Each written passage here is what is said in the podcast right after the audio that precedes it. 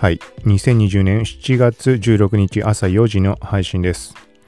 Apple News が、ポッドキャストの配信を開始みたいな話題上がっています。すでにブログ書いてあります。はい。概要欄からチェックしてみてください。まあ、これが Apple News Today みたいな名称のえっ、と、まあ、音声配信を Apple News アプリ、ポッドキャストアプリで配信開始みたいな話です。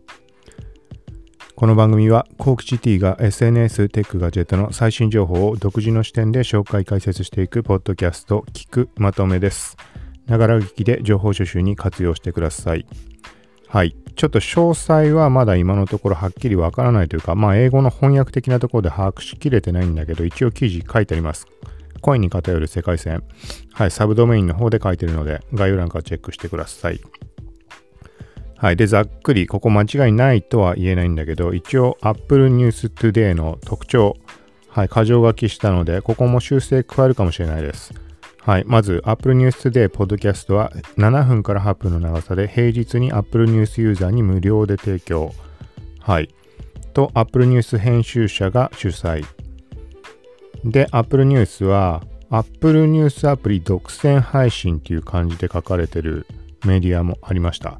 まあ、Apple News アプリ独占とは言っても Apple Podcast のアプリからも確認はできるのかもしれないです。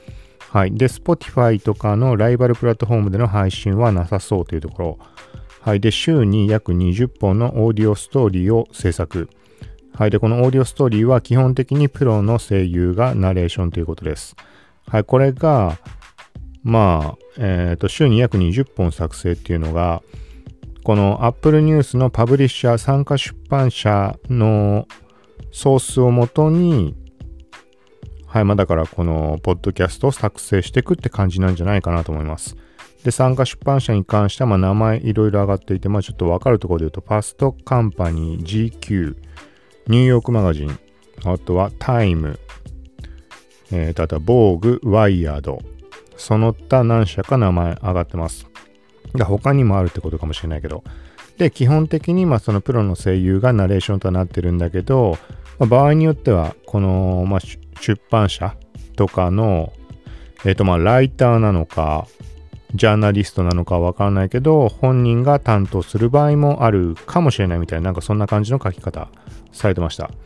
はい。ということで、今回ちょっとざっくりになるけど、で、これはそもそも Apple News 自体が、えっ、と、アプリの提供自体が国エリア限定されているので、日本ではまあ、普通に考えると聞くことはできないと思います。で、Apple Podcast でも多分配信されると思うので、これもおそらく、まあ、エリア限定での配信になると思うので、一応自分の端末で試してみた限りは、ちょっとまあ、聞けないのかなという印象ありました。本当にもう現時点であの配信開始してるかどうかっていうのもちょっと謎なのであれなんだけど、このあたりはまた詳細出たら音声での配信とすでに書いた記事の方でも、まあ、修正なんか加えていこうと思うので、はい、よかったらチェックしてみてください。はい、ということで今回は Apple News Today、はい、ポッドキャストでの音声配信みたいな話、こちら紹介でした。はい。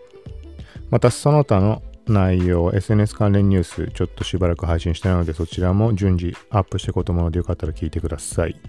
さようなら。